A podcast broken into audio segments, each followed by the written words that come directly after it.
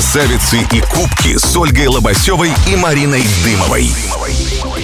Всем привет! Это программа «Красавицы и кубки». Здесь я, Марина Дымова, Оля Лобасева. И в гостях у нас невероятный мужчина, гонщик Формулы-1. Ну, я бы сказала, молодой человек, это уж прям так мужчина. Ну, подожди, сейчас слушатели сами все поймут и услышат. Да. А, Никита Мазепин у нас в студии. Ура, да, у нас э, российский автогонщик, выступающий в Формуле 1 за команду ХАС. Правильно я произношу, Никит, все? Справилась, готовилась, Оля, видно. да. Большое спасибо вам за приглашение. Спасибо, что пришли. Добрый день всем, кто слушает. Никит, во-первых, что делали сейчас? Пауза, как готовитесь к чемпионату, чем занимались? Пауза у всех гонщиков проходит по-разному. У нас а, это самая большая часть сезона, когда у нас есть свободное время, и в принципе мы имеем полное право провести его как ты хочешь. Но чем лучше ты проводишь время в межсезонье, тем тяжелее тебе начать сезон. И так или иначе у тебя тело отвыкнет. А, Первые две-три гонки будут очень болезненными, будет болеть шея, спина. И поэтому, зная эти ощущения на своем прошлом опыте, я это межсезонье провел дома и отдыхал. То есть специальные Неделю. приспособления для шеи носили? Нет, мы трени- у нас есть специальные девайсы, которые вообще пришли к нам из регби. И твой Капа? тренер. Нет, это- зачем, господи? нет, есть а, такой головной харнес, он называется, и тренер его тянет. И вы, может быть, видели картинки, где многие пишут, главное, чтобы он не отпустил эту ручку, потому что ручка летит в лицо. А, да. Ой, Вот. слушайте, ну И это- сколько раз в день нужно это упражнение делать? Мы делаем два раза в день, два дня подряд, день отдыха. Никита, вот ты у меня Мы сейчас потом проверим, ли у Никиты прям сразу шея. вопрос, да. А как, вот зачем, кубики. почему Формула-1? Есть же масса гонок, там, Наскар, да, Porsche Cup, ну, какие-то менее такие э, перегрузочные, что ли, для организма и менее такие нервные, ну, на как мой ты взгляд. выбрал именно Почему Формула-1? это направление? Ну, Формула-1 это вообще является королевскими гонками всего автоспорта. И лучшие гонщики, которые существуют на нашей планете, они все стремятся попасть в Формулу-1. Не у многих это получается, то есть э, есть даже такая статистика, что астронавтов и людей, которые летали в космос за всю историю, было больше, чем гонщиков Формулы-1. А русских-то гонщиков вообще три человека. Четверо. Четверо, да? А кого я забыла? Меня. Нет, Я нет, нет, а четвертый, нет, я как раз посчитала Никита, а, Квят, Петров, а кого я забыла? Сироткин Сергей. А, Сироткина, точно. Да, он два года выступал. Во сколько лет ты понял, что вот ты мечтаешь быть гонщиком Формулы-1? Ну, я, наверное, понял это тогда, когда вообще понял, что такое Формула-1. Я начал заниматься автоспортом в 5 лет, совмещая это также с учебой и с другими видами спорта. Я занимался боями. И гимнастика же у тебя еще была, да? Да, в наше время это было... а, Тогда это был там бои без правил, сейчас это ММА.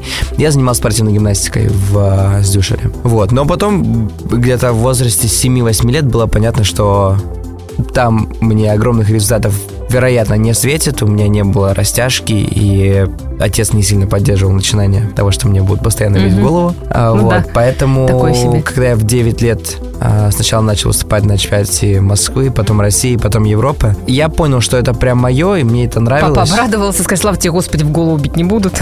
И гонки не часто проходят. Не, ну все равно это тоже часто проходят, да? Часто, конечно. Особенно в картинге у нас расписание намного тяжелее, чем в формуле. Потому что в картинге для того, чтобы тренироваться, тебе нужен там небольшой фургончик, а, две машины и два мотора. В Формуле 1 тренировки запрещены, поэтому появляется свободное время, но а, свободное время есть там в Формуле 2, а в Формуле 1 это все-таки... То есть тренировки запрещены как? То есть нельзя в промежутке тренироваться? Нельзя, да. В, А они как это проверяют? А, ну, Ну, так есть э, специальные чтобы же эти организовать дороги. а, тренировку Формулы-1, то нужно как минимум привести 50 человек на трассу. А, ну тогда. Арендовать трассу, запустить супер Они узнают об этом по-любому. мотора, они узнают об этом по-любому. И за это, я, насколько я знаю, либо лишение лицензии у команды и у гонщика, то есть очень серьезные санкции. Ну, это понятно. все сделано для того, чтобы ограничить бюджет. Потому что в, по-моему, в, годы, когда тренировки были разрешены, огромные концерны э, типа Ferrari имели две команды. А, В то время Мерседеса еще не было, это А, 97-8 понятно. год. Мгм. Но они имели две команды, и одна команда выступала, а вторая команда тренировалась и вела тесты, чтобы собрать как можно больше А, ну это вообще несправедливо было по информации, и другим. тогда шоу Ну да. уходит, потому что если кто-то выступает супер хорошо, а кто-то плохо. А у меня вопрос такой. Вот я, допустим, решила стать гонщиком, пилотом Формулы-1. Ну, допустим, я мальчик, и, допустим, мне там Девочек не 15 берут. лет. Вот, ну, с чего начинать? Как, как, какой путь был вообще? Как это все происходит? 15 лет, наверное, вам Поздно. лучше после этой мысли посмотреть на другие виды спорта, потому что А, до надо. когда я Ага. начинал заниматься, я серьезно начал заниматься и начал пропускать школу, мало быть в России. Мгм. Ко мне было 8 лет, и это уже было достаточно поздно. С каждым годом уровень подготовки детей в возрасте 5-6 лет он растет. И сейчас я бы сказал, что в 10 лет уже, вероятно, нужно смотреть на другие Мгм. области, а в 15 лет точно не вариант. Но если мы скажем, что в 5 лет, то это, безусловно, начало с картинга. То есть э, обязательно выработать рефлексы в раннем возрасте в э, своей школе, Мгм. которая там находится в своем городе. И это не обязательно должны быть хорошие качественные карты. Я начинал с прокатного картинга в э, Forza картинг. Ну, где-то здесь Мос- А, я знаю, я тоже ходила на такой Да, карте. недалеко от Москвы. Я тоже люблю погонять. А Вот. Не э, только на дорогах Москвы. Всегда, когда звонишь Оле, у нее вокруг машины все сигналят, а она все тупые. Как можно ездить по этому городу? А, У меня, знаете, какой вопрос? А, Важно ли, какая машина вообще бо- болит, шасси, вот это вот расскажи поподробнее, как у разных команд это отличается, и большой ли на это вообще от этого зависит итог гонки, или все-таки все равно важны навыки пилота? В Формуле 1, эм, чтобы попасть туда, нужно уже стать титулованным гонщиком. Там нет чемпионов. Ну, то есть в других э, формулах, правильно? В третьей, Формула 3, да? Да, То, есть, до этого кем-то уже Обычный стать. путь это картинг, разные классы в зависимости от возраста, потом Формула 4, Формула 3, Формула Мгм. 2 и Формула 1. Вот, поэтому туда уже попадают успешные гонщики, и разница между ними, а, так как все-таки законы физики пока что Никто не преодолеть отменял, а, невозможно, она не такая большая. да? То есть, я думаю, там полсекунды от самого быстрого до самого медленного гонщика на стартовой решетке. Но там играет именно 75-80% от машины и мотора и от того, как работает команда, потому что это все-таки спорт, когда То есть пит-стоп, вот это вся неправильно история. закрученное колесо или ошибка в э, сборе мотора, она периодически не дает тебе возможность Поддерживая закончить. Маринин вопрос, все-таки что первично, пилот или болид? То есть 80% в технический сторону болида. сторону болида. Я еще хотела спросить, там были какие-то же э, истории за, ну, с регламентом, да, меняли регламент, и что-то в связи с этим поменяли сами болиды, да? Можешь нам, ну, по-русски по-простому Для объяснить? девочек объяснить. Ну, для людей, которые, условно говоря, там не сильно профессионалы, а, что поменялось в болиде, ну, в том числе в твоем, да, и как это повлияет на скорость? Потому что я читала, что формула откатится по скоростям до 2016 года, то есть это как бы в минус получается? Ну, это достаточно такой долгий разговор. А, В двух словах, в обычные времена регламент меняется Формуле 1 каждые пять лет. Сейчас он немного запоздал, потому что были времена ковида, Мгм. это сместилась а, возможность разработки машин и так далее. Поэтому регламент, когда меняют, это когда полностью переписывают правила, и инженеры перед началом постройки новой машины открывают э, книгу правил, и там написано все по-другому. То есть цель хорошего инженера это найти серые зоны для того, чтобы построить самый быстрый болид. То есть, получается, вы заново перестраиваете полностью машину? Полностью, да. Мы каждый год, каждая команда имеет право заявить абсолютно новую машину. Мгм. Это обязательно. Ну, в рамках регламента, В соответственно. рамках регламента. Но в этом году машина такая, которой никогда не было. То есть одна из самых больших проблем Формулы 1, которую чемпионат пытается решить, это увеличить борьбу между гонщиками и, соответственно, увеличить просмотры этого чемпионата. И что они сделали в этом году? В 2018-2019 а, годах вы видели очень мудреные системы по эм, организации аэродинамики. То есть передние крылья, задние крылья и самого пола. В этом году вы этого не увидите. Они это запретили. И чем проще аэродинамика, тем меньше прижимной силы, И тем меньше будет обгонов, соответственно. тем больше должно А, быть наоборот, обгонов, больше, потому ага. что чем меньше прижимной силы, это значит, тем меньше вы генерируете а, воздуха, который Мгм. давит на саму машину. И проблема в том, что когда ты близко подъезжаешь к другой машине, Да. чтобы ее обогнать, машина, которая едет спереди, она забирает на себя весь поток воздуха, Да, там какие-то газы, да, что такое я читала? Да. Вредные газы какие-то. и ты попадаешь в слепстрим, и у тебя, э, грубо говоря, уходит держак, который Это тебе опаснее, нужен. значит, будет, да? Но Нет, это скорость забирает. Да, правильно? Это забирает скорость одного круга, но Да. это должно позволить машинам ехать вот близко-близко, Ага. делать красивое шоу, подъезжать к Понятно. обгону. Я правильно понимаю, что эти все изменения только для красоты, скажем так, ну, телевизионной? Или Для все-таки это для... Нет, как раз-таки красота была. А, они ее, Красоты получается, больше не будет. Ага. Были там микродетали из карбона, которые выглядели фантастически. То есть выглядели как зубы акулы. Прям маленькие-маленькие и Мгм. очень дорогие. Сейчас это дешевле Мгм. и намного проще. То есть передние крылья выглядят у всех примерно одинаково, пол выглядит у всех примерно одинаково. И прижимная сила, Мгм. которая нужна, чтобы ехать быстро, будет меньше. Но чем меньше ее, значит больше будет борьба. Это для чего? Это для того, чтобы отобрать, э, так сказать, э, ну, призовые места у Феррари и Мерседес, то есть как бы их уравнять с другими, или для чего это делать? Там же еще Про- финансовая какая-то составляющая была же тоже.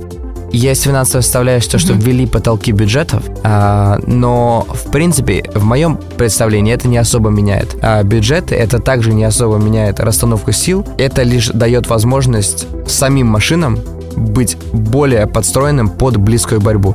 Я приведу пример. Если вы увидите картинг, Мгм. и вы, может быть, смотрели когда-то Я гонки, каталась на картинге. то гонки вы можете ехать прям бампер в бампер друг к другу. Да. И чем ближе вы подъезжаете, у вас не меняется баланс машины, то есть Мгм. начинает больше скользить. В Формуле 1 и в любых формулах все по-другому, потому что в картинге нет крыльев и нет прижимной силы, которая давит. Да. В Формуле 1 ее больше всего, чем в других сериях. Понятно. И чем больше прижимной силы, тем больше нужно воздуха. А когда вы едете рядом, воздуха нет. То Понятно. есть передняя машина забирает его полностью на себя. Космонавт просто. Точно. Королевский. Большинство из э, машин Формулы-1 мы готовим в э, аэротрубах, которые используются космонавтами. Поэтому О, вот. так как То есть мы правильно поняли. это одинаково. А как в этом году болит будет выглядеть? Его уже пок- показали или пока еще нет? Я не знаю, как она выглядит. Никто не знает. То есть у нас машина еще не закончена. Она ни у кого не закончена.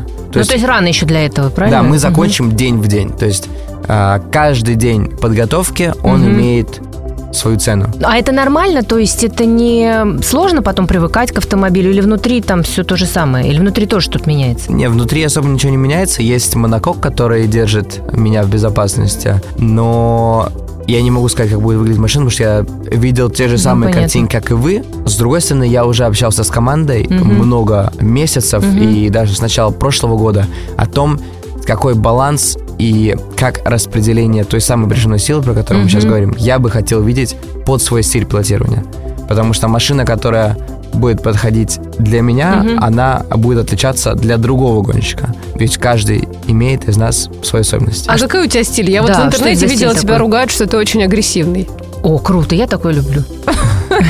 Ты, ты считаешь, А, что ты агрессивно водишь? А, Э, Я считаю, что есть два понятия стиля. Стиль пилотирования и стиль защиты и обгона. мгм. Безусловно, стиль защиты и обгона, я считаю, что у меня один из самых агрессивных, но важно заметить то, что у меня минимум аварий, и то, как я пилотирую, не позволяет другим меня обогнать. Мгм. Поэтому это хорошо. А пилотирование у меня, наоборот, очень смуth. Я не знаю, как это по-русски сказать. Ну, мягкая, скажем. Мягкая, да.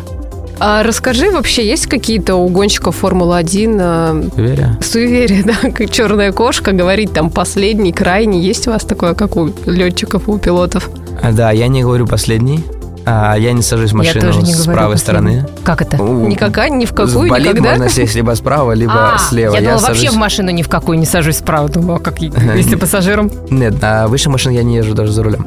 А, то есть водителем. Да, я не люблю ездить за рулем. Вот так вот, нормально вообще. Вот. ам, что еще? Я когда выступал на чемпионате мира по картингу Мгм. 14-15 год, у меня была определенная пара нижнего белья розового цвета. Да ладно. И она у меня была на квалификационный день и на гоночный день. Это прекрасно. В, в этом году ты подготовила Но такую она уже давно пару? маленькая. Я уже давно вырос. А новое купила? Новый нет, все, Новая теперь больше такого пара. нет. Но мне на самом деле это очень сильно мешало, потому что а, если гонки шли подряд, и ты, допустим, что-то сдал в стирку и не пришло, для меня это прям было серьезным Вот а, таким.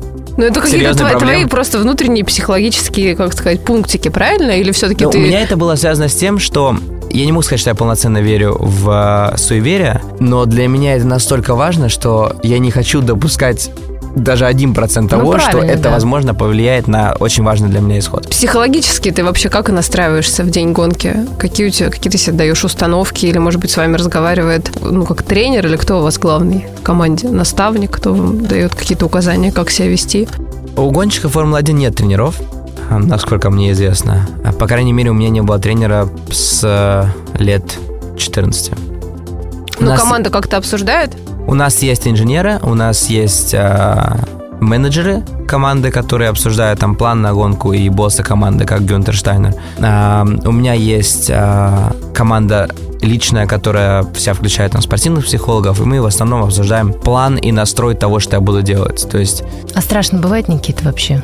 Ну, вот я просто не знаю, страшно пилоту Формулы-1? Это такое допустимо слово? страшно не достичь того результата чемпионата, гонки или карьеры, Мгм. но с точки зрения разбиться или повредить себя, конечно же, нет, потому что у меня всего лишь несколько раз в карьере бывало, когда такие мысли Мгм. приходили, и это очень сильно э, замедляет. Ну, то есть выбивает как То есть бы ты из должен рабочего абсолютно настроя. полностью быть готов Мгм. к любому исходу событий, тебя это не должно волновать. Потому что если ты думаешь э, с точки зрения самозащиты и как человеческий инстинкт, то ты точно не делаешь то, что нужно на трассе. А родители, ну, мама там, я не знаю, там, сестра что-то вообще паникует по этому поводу? Ну, мама не очень любила смотреть мои гонки, когда мне там было лет 15, опять же, когда я выступал Мгм. в картинге. Вот, но со временем Привыкла. можно ко, ко всему привыкнуть, да. А, сестра была на нескольких гонках, но отец очень сильно поддерживает. По поводу, вот э, ты говорил, что добиться результата, то есть есть какая-то, ну, цель, условно, там, выиграть Формулу-1, и, то есть это будет продолжаться в течение всей жизни, или это как бы вот пока ты молодой покатался, и дальше ты поменяешь профессию? Не, знаете, у меня относительно с маленького возраста было четкое понимание, чем бы я хотел заниматься.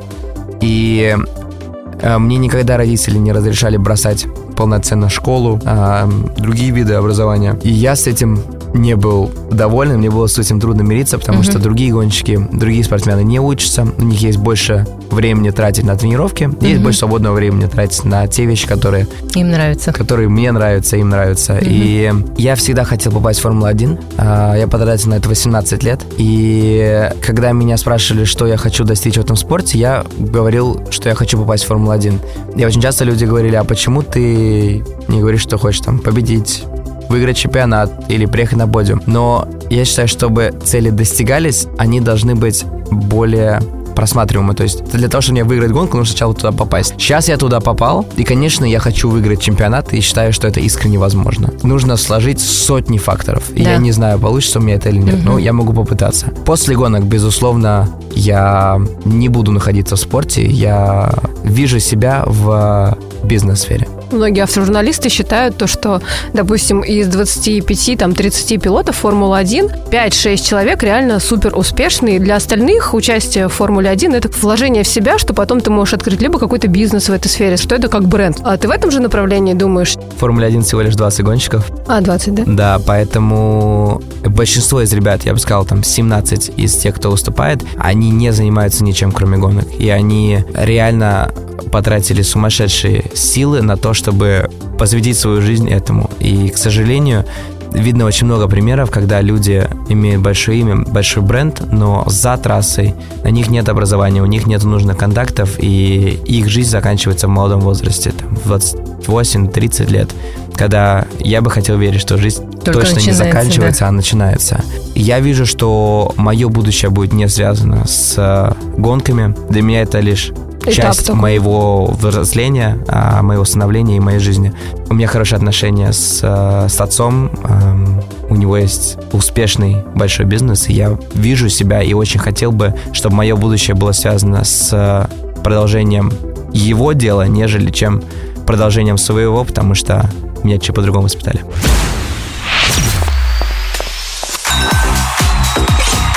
Красавицы и кубки с Ольгой Лобасевой и Мариной Дымовой.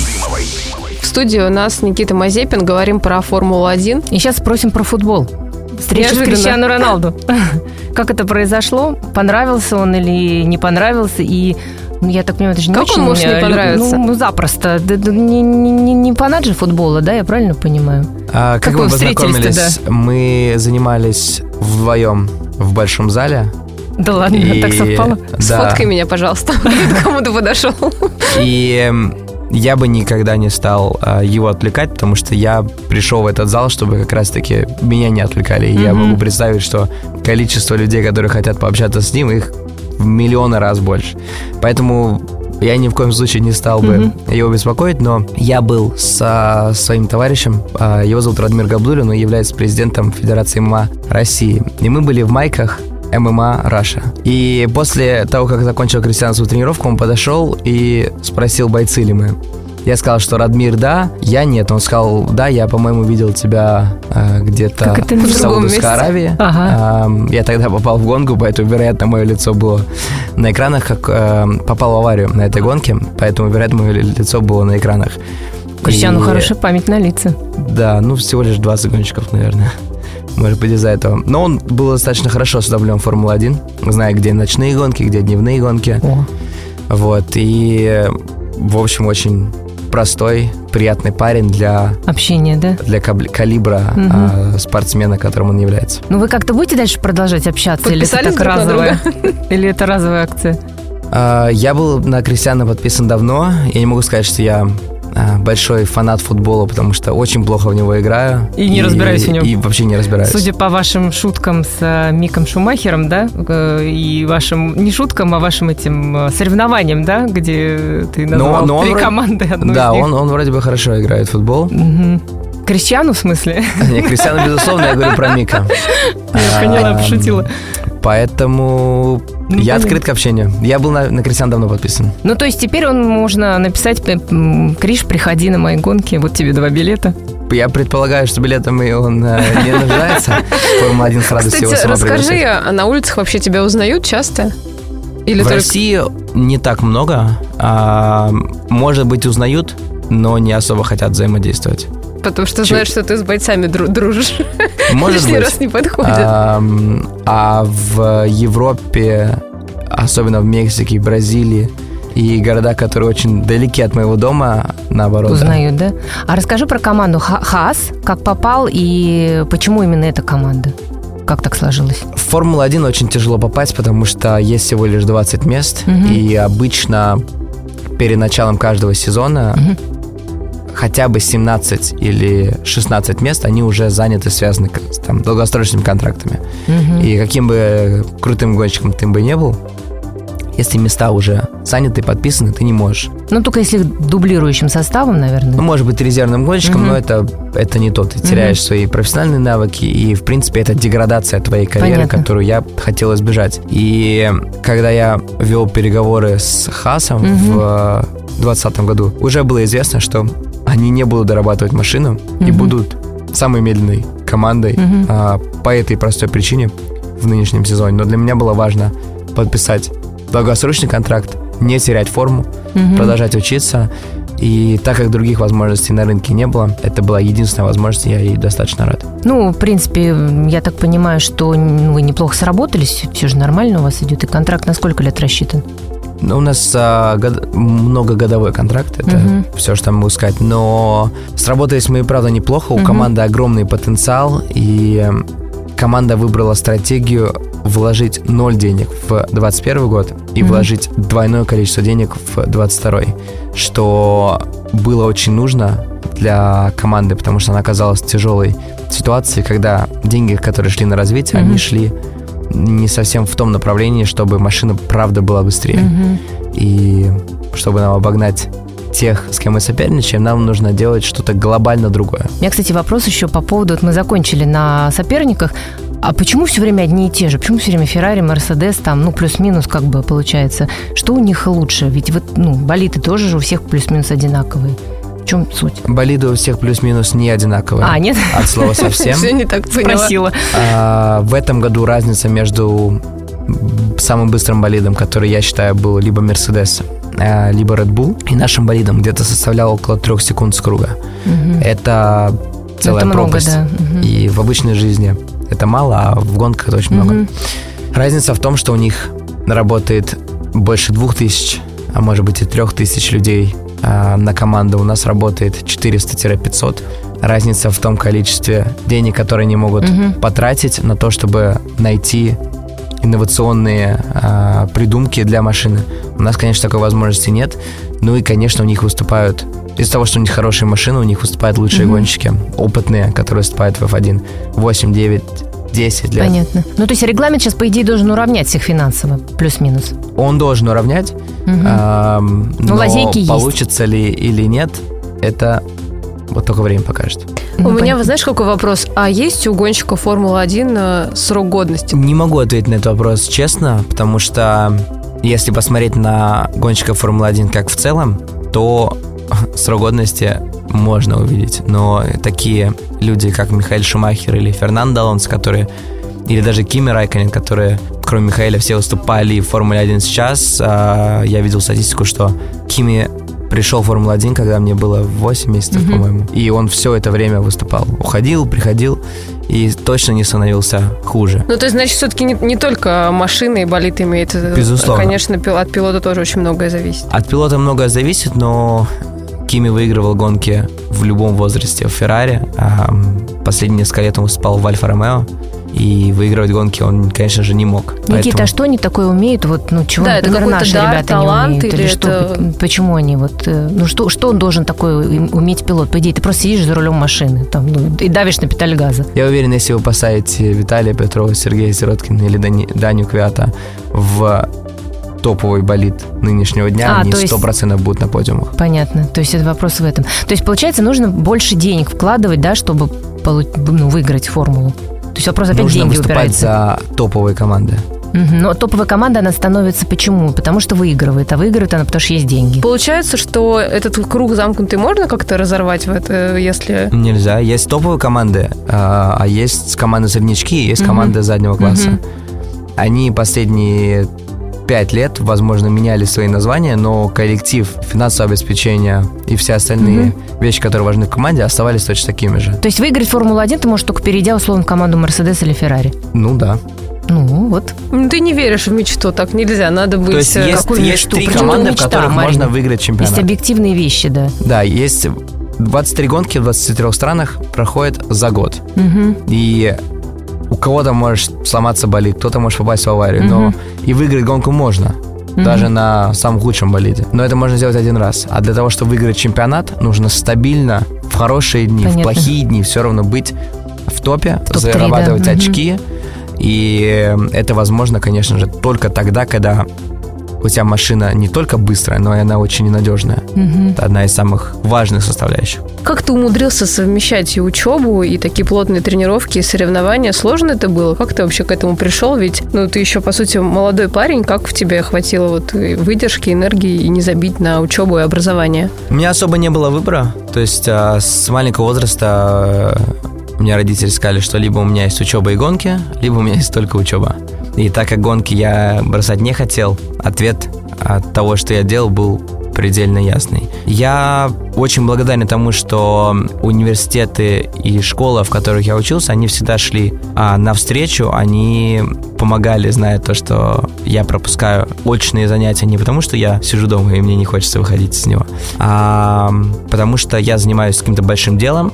Многие люди, правда, верили в меня и верили в то, что у меня есть возможность попасть в Формулу-1. И сейчас я рад, что я их не- не подвел. Никит, а вот с личной жизнью как дело обстоит? У меня хорошо прошел 21 год, очень спортивно, очень по-рабочему. Я был очень сильно удивлен, какое количество времени требуется готовиться к гонкам Формулы-1, потому что они даже длятся в там, больше два с половиной раза, чем в Формуле 2. Поэтому на все остальное времени, правда, остается мало.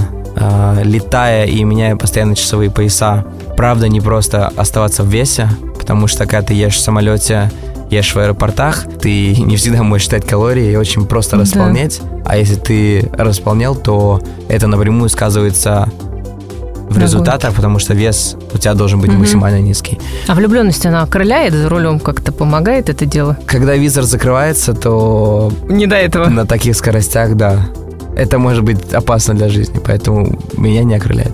А вот ММА, э, ты как бы ходишь на соревно- на соревнования или просто дружишь с э, бойцами? Как это у вас обстоит? Я дружу с президентом Федерации ММА, с Радмиром Габдулиным. Мгм. Он меня тренировал в 10-летнем возрасте, А, вот когда так. завершил свою профессиональную карьеру.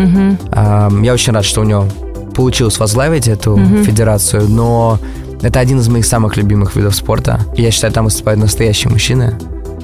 И мне искренне жаль внутри, что я не смог выступить на профессиональных соревнованиях mm-hmm. по этому виду спорта, потому что я бы очень хотел. Но я бы хотел в будущем, возможно, сделать что-то связанное со мной, с моим брендом и с боями в целом. А ты как-то сказал, что ты не водишь машину в обычной жизни, тебе не нравится, или ты боишься, что ты начнешь гонять как на трассе? Или с чем это связано? Я не боюсь, что начну гонять, потому что я ездил за рулем где-то года два э, с того момента, как я получил водительские права. Мне это не очень нравится. Я не очень... Потому что пробки в Москве нам тоже не я, нравятся. Я никогда не ездил быстро. То есть э, я всегда приводил пример, что если тебе э, там с пяти лет заставляют бегать и ругают, если ты бегаешь медленно, то ты вряд ли хочешь бегать там по своим э, субботам, воскресеньям, по своим ну, выходным. Да. У меня то же самое. На меня кричал тренер, 5-6 и так далее лет, если я плохо и медленно проезжал круг. И сесть за руль и на Воробьевых горах гонять да, мне вообще не, не предоставляется. А сейчас же ввели штраф для новичков, кто в автошколу ходит, кто ездит медленно, за это снижается балл, то, что ты тормозишь движение. Да, ну медленно я точно ездить не буду. А, я просто, в общем, не могу сказать, что я люблю машины. А, меня никогда не интересовало там тюнинговать машины или там. К нам приходила трубы. Анастасия Нифонтова, которая участница гонки Дакар. Мотогонки. И, да, мотогонки. Она рассказывала, что она сама любит возиться, что-то там перебирать. То есть это не вот, твоя вот тема. Это Ты... очень такой известный паттерн поведения большинства автогонщиков. У меня почему-то его нет. То есть я никогда ни одну из своих машин не тюнинговал. А колесо ты, если что, сможешь заменить? Ну, колесо, конечно, смогу заменить. Так это даже я Точно не за секунду и 80 как это делается в Формуле 1. Это вообще невероятно, как это вообще можно сделать. Как они это делают за одну секунду? Хорошее оборудование, много тренировок. Вот так вот. На этом мы и закончим нашу программу. Никит, спасибо, что пришел. Это было очень интересно. Честно говоря, опять нам не хватило времени, я так думаю. Но я надеюсь, мы еще один раз встретимся и уже будем поздравлять тебя с победой. Удачи тебе очень в Бахрейне. Надеюсь. Спасибо. Спасибо большое за приглашение. Пока. Красавицы, красавицы и кубки.